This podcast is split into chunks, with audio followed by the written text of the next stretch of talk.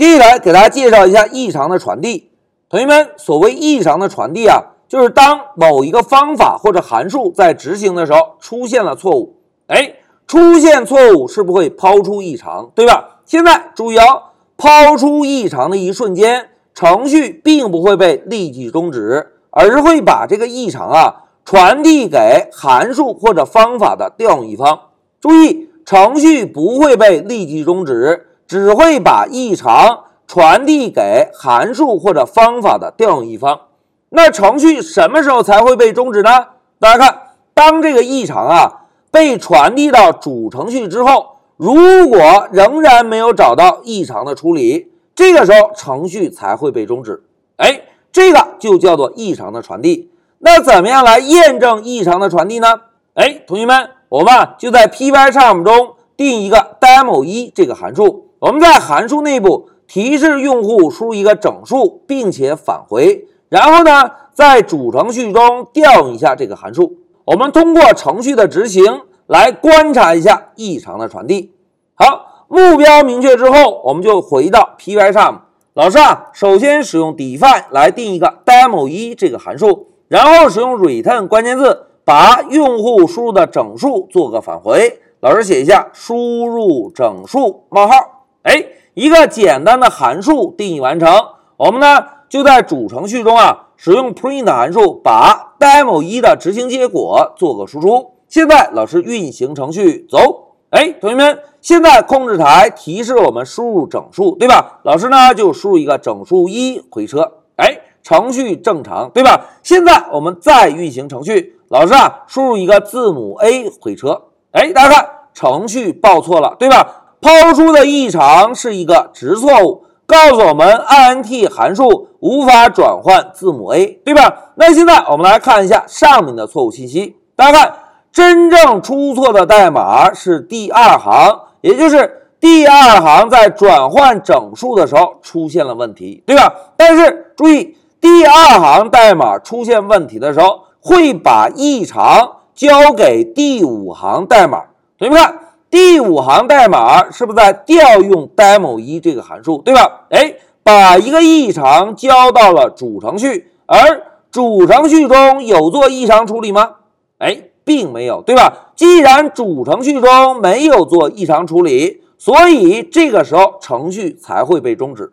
哎，这个就是异常的传递。那现在老师啊，把这个程序再做一个扩展。同学们，老师现在使用 define 关键字。再来定一个 demo 二的函数，在 demo 二函数内部啊，我们直接返回一下 demo 一函数的执行结果。哎，大家看，函数调函数，对吧？现在呢，我们就在主程序中来调用一下 demo 二这个函数。好，代码改造完成，我们再来运行一下程序，走。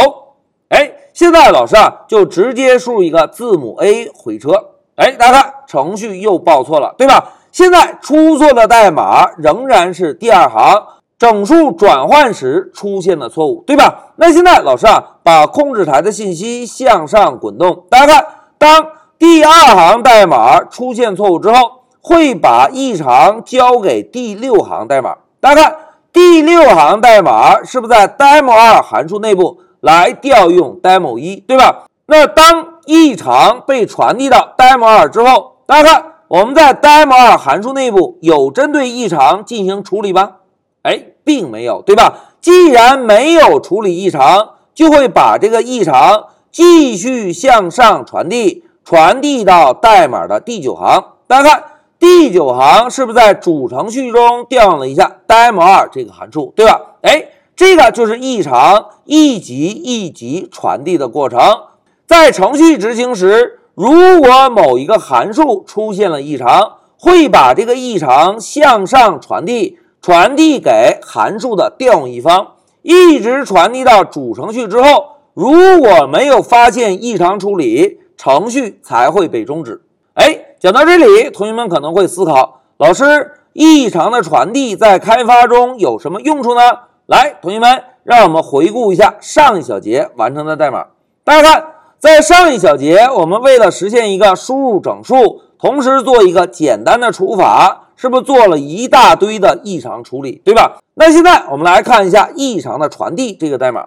同学们，如果我们在开发中，为了保证每一个函数的正常执行，在开发的时候，在每个函数内部都增加大量的捕获异常的代码。哎，同学们试想一下，如果每个函数内部都需要增加捕获异常的代码，我们在开发的时候是不是就太辛苦了，是吧？每个函数内部都要先来个 try，再来一堆的 except，每个函数内部都要来个 try。再来一堆的 except，哎，这样在编写代码的时候就太辛苦了。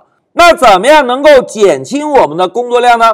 哎，同学们，现在关键时刻到了。大家看，我们啊可以在主程序中利用异常的传递性。哎，出现异常之后，会从函数内部一层一层的传递到主程序，对吧？我们呢可以在主程序中。利用异常的传递性，在主程序捕获异常。哎，我们把捕获异常的代码放在主程序中。哎，这样真的可以吗？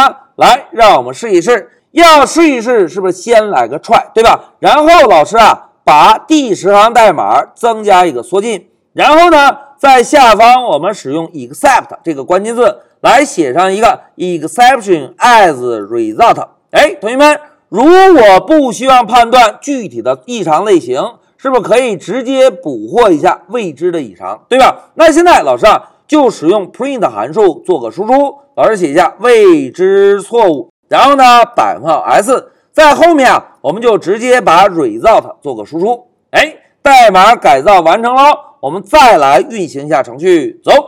哎，同学们，这一次老师啊，还是直接输入一个字母 a，我们看一下。主程序中的捕获异常能不能把函数内部的异常捕获到？来，现在老师回车，哎，大家看回车之后，控制台输出了位置错误，老师写了个错别字，对吧？非法的转换，哎，同学们看，在这一小节中，我们就利用了异常的传递性，只需要在主程序中针对异常做一个捕获，我们还需要在每一个函数中增加捕获异常的代码吗？哎，就不需要了，对吧？那现在同学们体会一下，利用异常的传递性在开发程序的时候有什么样的好处啊？哎，好处非常的明显，因为啊，我们在编写每一个函数的时候，可以把注意力放在函数的代码逻辑实现上，而不需要花费太多的心思来考虑异常的捕获，对吧？当所有的函数开发完成，我们呢可以在主程序中。针对具体的错误类型进行异常的捕获，这样呢就可以保证我们在开发每一个函数的时候都是轻松加愉快的，我们的注意力非常的集中。而在主程序中增加了异常捕获之后会怎样？哎，在主程序中增加了异常捕获之后，会使得我们开发完成的代码在运行的时候。既稳定又健壮，对吧？那现在老师啊就把这两个错别字做一个修改，未知错误。好，代码演练到这里，我们啊就回一下笔记。同学们，在这一小节，老师就给大家介绍了一下 Python 中的异常传递。一句话讲，当某一个函数或者方法在执行时出现了错误，会把这个异常向上传递给函数或者方法的调用一方。我们利用异常传递这个特性，就可以在主程序中增加异常捕获，而不需要在每一个函数中增加大量的异常捕获代码。这样呢，就可以有效的保证我们的代码的完整性，同时也可以降低我们开发的工作量。好，讲到这里，老师就暂停一下视频。